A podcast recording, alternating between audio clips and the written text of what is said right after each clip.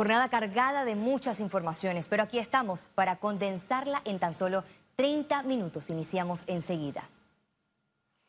Y nuestra primera noticia es de interés económico. El Ministerio de Trabajo recibió este martes el informe con los acuerdos alcanzados en la mesa tripartita. En un evento protocolar, la ministra Doris Zapata firmó el documento final con los 23 acuerdos pactados tras dos meses de, de reuniones. Al final, entregó copia al sector empresarial y trabajador e indicó que continuarán la mesa por 45 días más. El gobierno tomará los acuerdos como lo prometió, como temas vinculantes. Nosotros necesitamos, el país necesita que las empresas sean sostenibles para que puedan mantener los puestos de trabajo. Porque el hecho de que un trabajador mantenga su puesto de trabajo significa que puede llevar el alimento a su casa, que puede mantener la tranquilidad de la familia. Y eso para nosotros en la empresa privada es fundamental. Podemos señalar que sí se pudo lograr algunos acuerdos.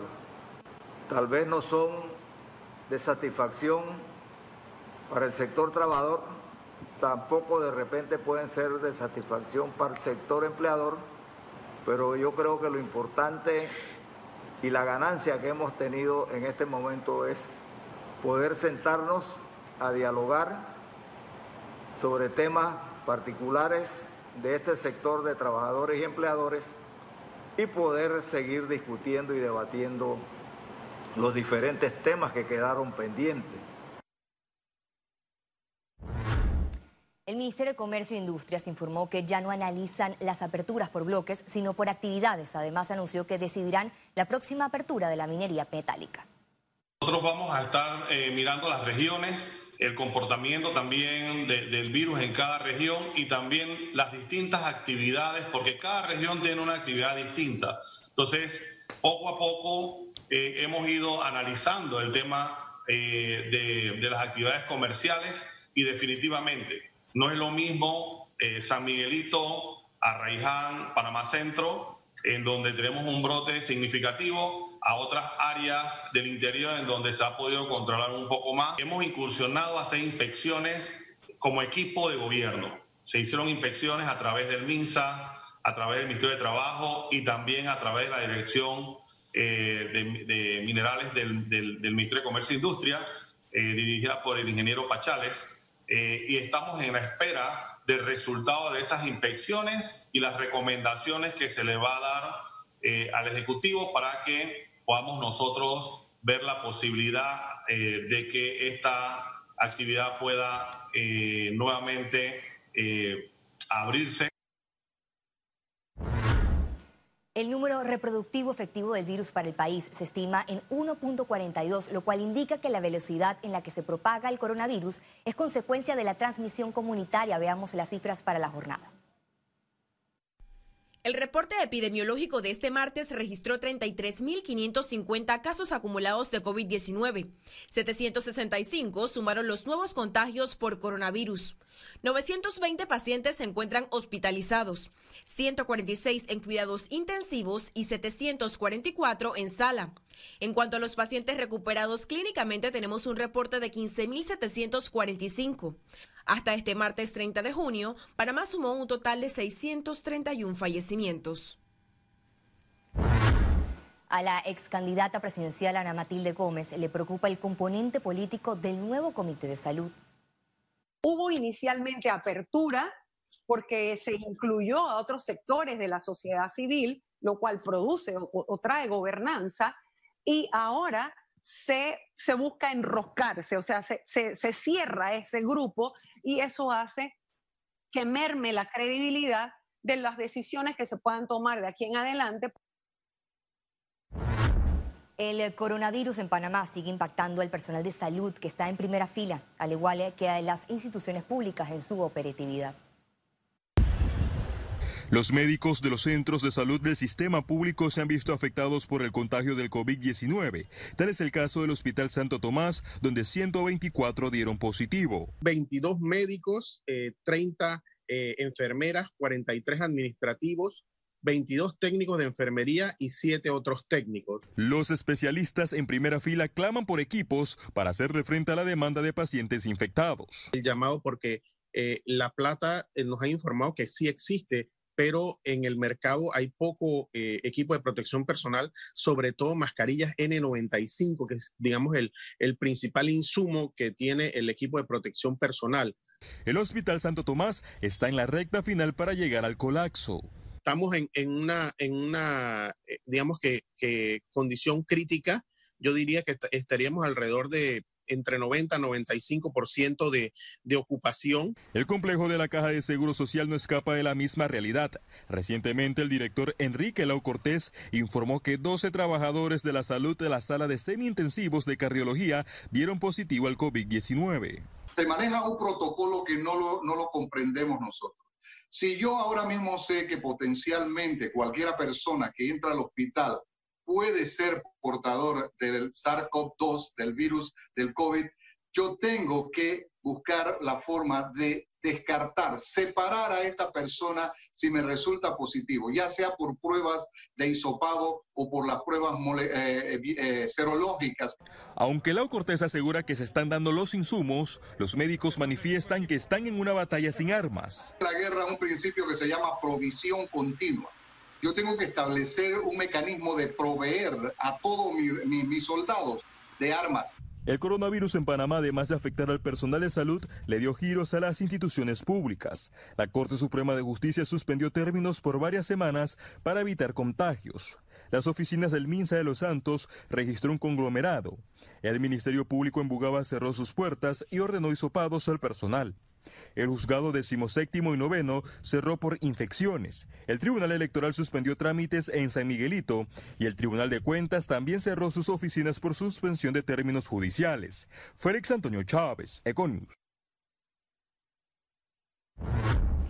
En medio de la pandemia descendió la confianza del consumidor panameño, así lo refleja una encuesta de la Cámara de Comercio de Panamá con The Market Group. Este indicador registra la percepción de confianza de los compradores sobre la situación económica actual y futura del país. Según la medición de junio 2020, el índice de confianza del consumidor panameño marcó 65 puntos, unos 12 puntos menos en comparación a la medición inicial de marzo 2020.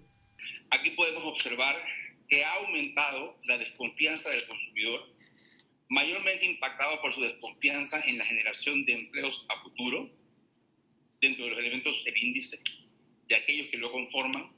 Para el índice consideraron cuatro indicadores sobre los próximos 12 meses. La perspectiva sobre la situación económica del país aumentó a 98 puntos respecto a los 88 de marzo 2020. La expectativa sobre situación en hogares marcó 89 puntos, contrario a los 91 de marzo, una leve desconfianza. En la probabilidad de ahorrar resultó 55 puntos, un incremento versus los 52 de marzo. Y la desconfianza más marcada fue en el desempleo, que marcó 17 puntos comparado a los 77 de marzo 2020. Una vez que todos volvamos a los puestos de trabajo o que se incrementen los puestos de teletrabajo a nivel de los hogares, por ejemplo, y ya estén suspendidos tantos contratos, debemos ver un incremento muy positivo en la confianza de la empleomanía a futuro entre los consumidores que vayamos a entrevistar en el próximo trimestre.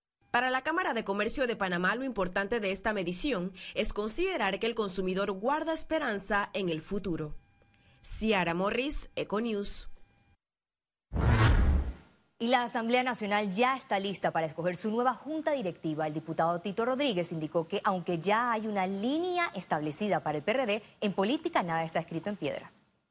A nivel del el partido gobernante PRD, tengo entendido que el Marco Castillero eh, se reelige, con, ya hicieron una, votación interna y yo eso sí, yo lo respeto porque eso es el, partido eh, gobernante y por supuesto el más grande que tenemos en el país. y en la parte mía, como Arena también de cinco votos que, que, somos, eh, tuve cuatro votos y uno en contra que fue de la diputada Corina. Así que yo pienso que cuatro a uno ya debería ser un poco favorable para mañana esto ser el vicepresidente nuevamente. Pero, eh, como te dije, nada está escrito en piedra y la, la otra vicepresidencia está la diputada Zenobia, que igualmente también a lo interno del, del PRD fue escogida por la mayoría de los diputados del PRD. El ministro de Obras Públicas, Rafael Sabonge, resumió su primer año de gestión en tres etapas y destacó la transparencia como pilar de su periodo. Digamos, sanear un poco las cuentas que habían pendientes. También impulsamos una ley de asociaciones público-privadas, que es uno de los compromisos del eh, plan de gobierno del presidente Laurentino Cortizo, una ley que se presentó en los primeros 30 días de administración y que fue aprobada en los primeros 45 días en, los 45 días siguientes, perdón, y es una ley que ahora toma muchísima vigencia por la situación en la que estamos. Creamos, por ejemplo, eh, algunas eh, dependencias aquí en la institución, como por ejemplo la Dirección de Innovación, que simplificó procesos y los digitalizó y creó eh, ciertas estructuras que después nos ayudaron en la siguiente etapa, por ejemplo, que fue la etapa que podríamos llamar de reactivación, que fueron los cuatro meses siguientes. Y en otras informaciones, el expresidente Juan Carlos Varela fue citado por el Ministerio Público para comparecer en el caso Oderbech el próximo jueves 2 de julio. Según las pesquisas, Oderbech habría dado a través de distintas sociedades ligadas a Lazo al menos 10 millones al partido panameñista. Economía. La Asociación Panameña de Ejecutivos de Empresa, PEDE, planteó la necesidad de un plan de acción inmediato en el país. En un comunicado, el gremio expresó que el país requiere liderazgo por parte del gobierno y planificar acciones en tema sanitario, social y económico que permita salvar vidas, proteger empleos y recuperar la economía del país.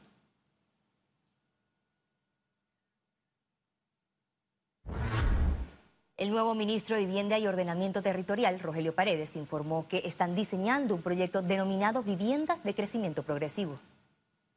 Esto significa que en vez de que nosotros construyamos, pongamos la casa y se la entregamos lista a una persona, sabemos que hay mucha gente que puede hacer su esfuerzo y eh, para ese público nosotros queremos entregarle, por ejemplo, la mitad de la casa con el techo completo y que la persona termine lo que hace falta. Y ahí hay una combinación del beneficiario con el gobierno que nos permite estirar el recurso mucho más. Tiene que ser planificado y eso se tiene que hacer en áreas de, Yo estoy hablando de parcelas pequeñas, yo no estoy hablando de áreas muy grandes, sino que podamos lograr una hectárea en esta esquina, dos hectáreas por allá, cinco, eh, cuatro, y, y estamos pidiéndole a Nati que nos facilite terrenos que están en las periferias de las cabeceras de provincia. Y al regreso, internacionales. Y recuerde, si no tienen la oportunidad de vernos en pantalla, Puede hacerlo en vivo desde su celular a través de una aplicación destinada a su comodidad. Es Cable Onda Go. Solo descárguela y listo, ya venimos.